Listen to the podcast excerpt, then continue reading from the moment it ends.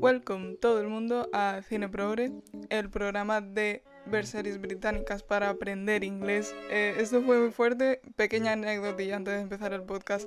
En la Academia de Inglés no sé si habréis visto los blogs que el blog que he hecho concretamente y tal, que he comentado que este verano he estado en una academia de inglés sacándome el C1, etcétera. Y dijo, vino un día como la, la, dueña de la academia a decirnos, porque ya estaba el examen muy cerca, y vino básicamente a regañarnos, a regañarnos sin ningún contexto, y a decirnos, bueno, entonces, ¿vosotros qué estáis haciendo para aprender inglés? Y nos pusimos, bueno, pues yo por la tarde me pongo a hacer vocabulario, y me pongo con los phrasal verbs, y no sé qué, y no sé cuánto, y, y le dice a uno, ¿y tú, tú qué haces? Y dice él, yo veo películas, y como, mm, vamos a ver, eso lo hace todo el mundo, no lo digas como que solo haces eso. Es que, bueno, en fin. Es que la gente, yo no puedo más con la gente. El caso, que vi esta serie precisamente porque en ese momento dije voy a buscar una serie británica porque estoy muy acostumbrada al acento americano, pero cuando es... Los británicos en general son más difíciles, que yo sigo algunos en, YouTube y son muy difíciles porque a lo mejor el que es londinense no tanto, pero el que es de Liverpool o el del Yorkshire es que, madre mía.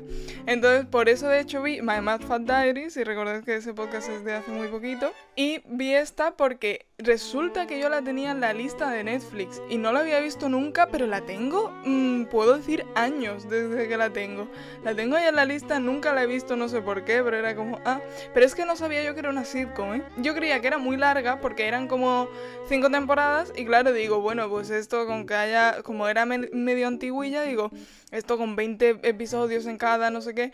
Entonces me creía que era larguísima, es súper corta, es como sitcom, es muy rara. En fin, que el caso es que se llama The IT Crowd, eh, los han lo han traducido como los informáticos, que me encanta la verdad, que realmente es eso, pero es como un nombre muy simplón para lo que se llama en realidad. Pero bueno.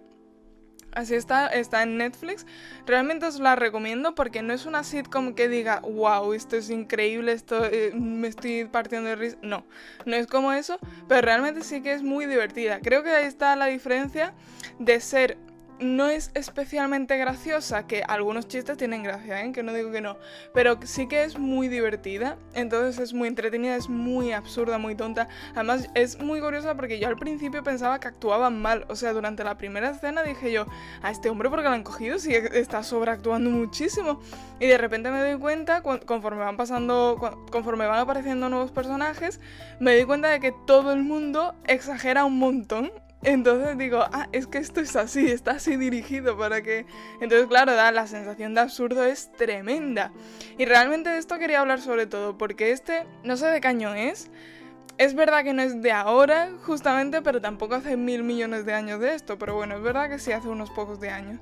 Entonces, claro, ¿qué pasa? Aquí entramos en lo de siempre, que hacen comedia la comedia, no sé por qué, siempre tiende a ofender.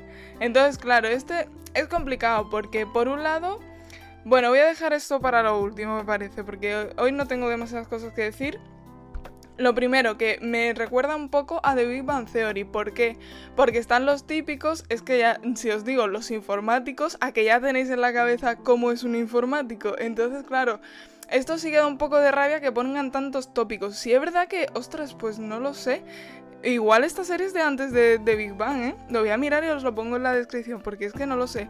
Pero que es verdad que da un poco de rabia que siempre pongan tantos estereotipos porque al final nos lo creemos. Y es que, claro, realmente sí que hay gente que es así, pero porque hay gente así en todos sitios. Entonces, aunque tengo que decir que el que está más estereotipado es Moss, son, eh, principalmente son tres personajes y después está como el jefe que en una temporada es uno y en otra es otro. Son diferentes personajes, no cambia el actor y es súper cringe, no. Em, pero ese personaje es como, está, pero bueno. El caso es que de los informáticos están dos y una mujer que la mujer no es informática, está ahí por la cara, básicamente, y la, la serie empieza cuando llega ella. Y el personaje de Moss, que por cierto es mi favorito, lo amo, me encanta, y al actor lo amo también, me encanta, ese está súper estereotipado en lo que es como nerd, ¿no? Lo que es ser nerd de la camisita de cuadros de manga corta, las gafitas, el pelo como... Es, además es muy raro porque el actor es negro y tiene el pelo así muy afro, pero se lo han querido como repeinar, entonces lo que han hecho es ponerle como una raya al lado. Queda muy raro, es como qué pelo es ese. Yo qué sé. Entonces, claro, me recuerda un poco a The Big Bang, no solo por eso, porque ellos sean como los, mm, no quiero decir patéticos, los perdedores, ¿no? Lo que en el instituto serían los perdedores, pues esos son ellos aquí que uno no se ducha y que no sé qué. Y en The Big Bang es lo mismo, también así súper estereotipado, pero también el papel de la mujer que nunca es ella, nunca nos, mm, no está en la serie que la mujer sepa de ordenadores. En The Big Bang Theory, no sé si he llegado a hablar de, The Big Bang Theory, me suena un montón haberla nombrado, pero no sé si hice un podcast de ellos, si lo, si lo hice, os lo busco. Porque el papel de Penny, tú dices, vamos a ver, es que la tenéis que poner además tonta. Yo entiendo que el contraste queda siempre muy gracioso. Y en The Big Bang, creo que sí hablar de ello. Si no hablé de ello, igual en el de Mother Family. Yo que sé, hay un podcast por este canal que comento esto que en The Big Bang Theory se dieron cuenta que estaban siendo muy machistas y metieron a Bernadette y metieron a Amy.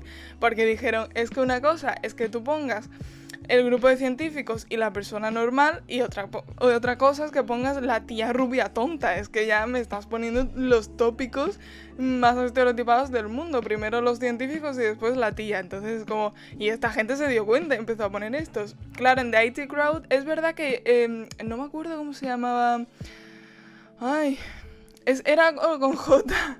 Era como Jen. Jen. ¿Puede ser Jen? Puede ser que me esté acordando de un nombre ahora mismo, que alguien me aplauda.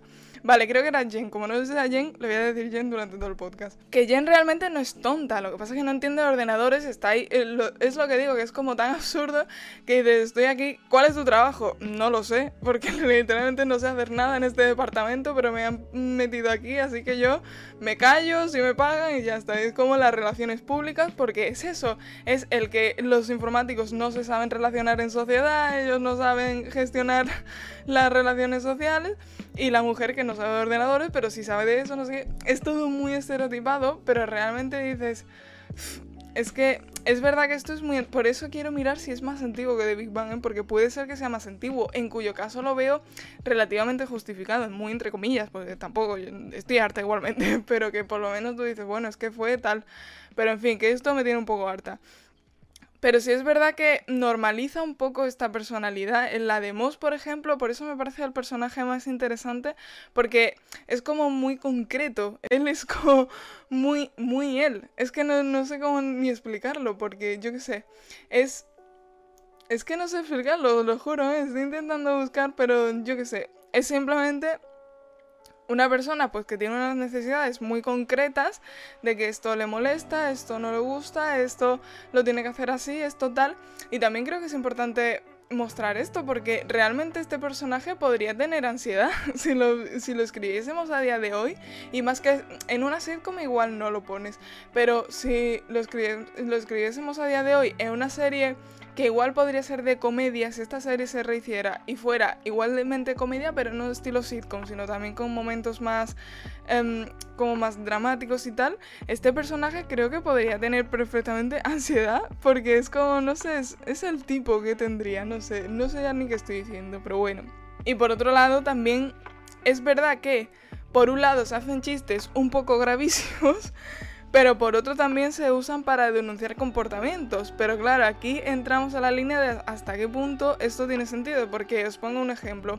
Este segundo jefe que os digo se llama Douglas. Apunté el nombre porque, mm, bien, De hecho, el primer jefe no me acuerdo cómo se llama. Pero este otro sale como siendo muy machista y muy, muy capitalista, muy de todo. Este hombre es como horrible. Y, pero como que todos lo sabemos, todos sabemos que es horrible. Entonces, claro, hay momentos que se denuncia su comportamiento, pero a lo mejor lo haces mostrando que él...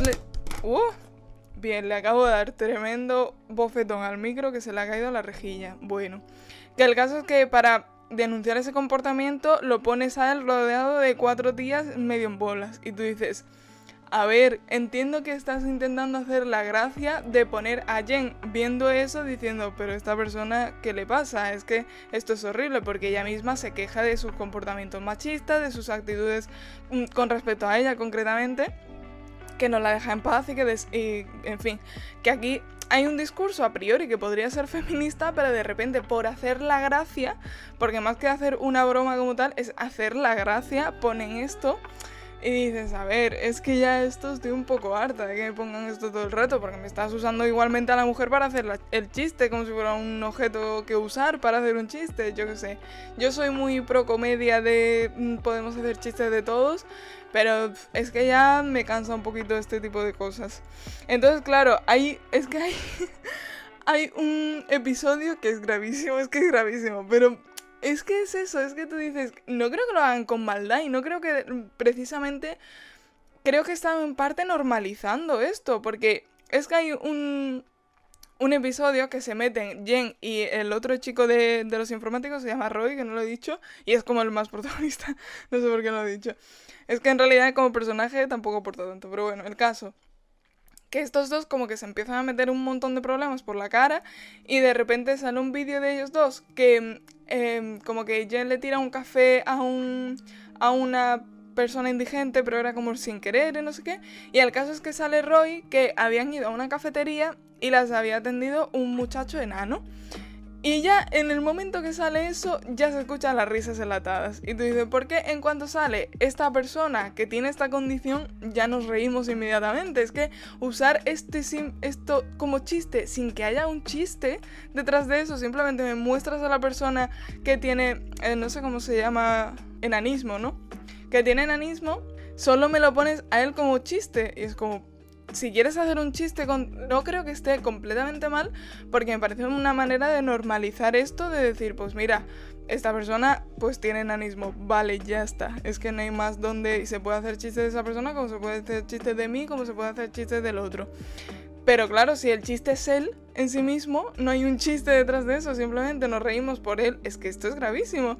Y claro, después se ponen como todo el mundo a denunciar el comportamiento de Roy porque se le ve que no sé qué ocurre, que eso, en, lo que salen a la calle y Jen le tira el café o no sé cuántos, sale el chico este de la cafetería y no sé por qué, mm, la verdad es que no sé, no me acuerdo qué era esa conversación con Roy, y él como que le empieza a decir esto y no otro, y le dice, es que eres muy bajito para ser em, camarero, no, era no es barista, ¿sabéis lo que quiero decir? Como lo que están dentro de la barra. Porque no llegas a las cosas y no sé qué. Entonces como que sale en la noticia que es racista de personas pequeñas, no sé qué. Es que ya el chiste, el, el simple hecho de decir personas pequeñas, digo, ¿por qué le estáis diciendo esto? Es que ya todo mal. Entonces, claro, me da la sensación de que quieren denunciar comportamientos y normalizar ciertas cosas como esto, ¿no? Como el, que haya mm, personas con enanismo, el que haya personalidades como la de Moss, el que haya, yo qué sé, denunciar el comportamiento del jefe, pero lo hacen todo queriendo hacer el chiste y fijaos que yo he recomendado la serie porque me parece muy divertida, pero eh, tiene estos puntos que digo, ¿por qué estás intentando forzar el chiste haciendo cosas gravísimas que realmente sí que está pasando la ofensa? Es que esto es muy difícil porque a mí me gusta mucho la comedia y me planteo mucho lo de el típico eh, los límites del humor, etcétera, sobre todo porque, claro, al gustarme mucho la comedia, sigo muchos humoristas y hay muchos que han ido a, podcasts y a entrevistas y tal que han hablado de esto. Entonces, yo soy muy pro esto, pero mm, es que hay que diferenciar lo que es un chiste y lo que es vamos a ser muy ofensivos y esto es lo que va a hacer gracia. Es que no, no estás metiendo ningún chiste, estás metiendo algo ofensivo para que te haga gracia. Entonces, en fin, esto es un follo. Esto realmente no creo que esta serie esté mal, ¿eh? Es que me he ido justamente a las cosas que dije, buah, porque a mí me da mucha rabia ver series que me... Esto lo he dicho también un montón de veces, siempre todo lo que digo ya lo he dicho. me da mucha rabia ver series que están muy bien y que están muy chulas, pero de repente tienen cosas que digo, buah, es que no puedo más. Si, si visteis también el vídeo este que hice la tier list de series y películas, que muchas dije, es que esta podría estar muy bien, pero es que tiene a lo mejor, es que es muy machista, es que es muy racista. Y ya, yo no puedo dejar de pensar en eso. Yo sé que hay gente que puede y ojalá sea así, ¿eh? Ojalá sea como vosotros, pero es que yo no soy capaz. Entonces, pues claro, estas cosas me dan coraje, aunque sean pocas, aunque no sean, no sean continuas y no sean tampoco, estoy diciendo que son gravísimas, hay veces que son gravísimas y hay veces que dices, estás haciendo el absurdo como estás haciendo en todos los episodios con todos los temas, es que simplemente lo haces muy absurdo y por eso pues parece tan exagerado, pero no lo es tanto. No sé si me explico, no sé si me estoy explicando en este podcast, pero lo voy a dejar aquí porque no sé ya lo que estoy diciendo. No sé a qué punto quería llegar yo con, este, con esta serie, no sé cuál es mi conclusión, así que ya está, ved la serie y juzgáis por vosotros mismos. Realmente yo la recomiendo porque es divertida, ten en cuenta eso, que es como muy sobreactuada para que sea muy absurda, pero creo que está muy bien, aunque tiene estas cositas. En fin, no pasa nada. Y nos seguimos en el siguiente podcast. Uh.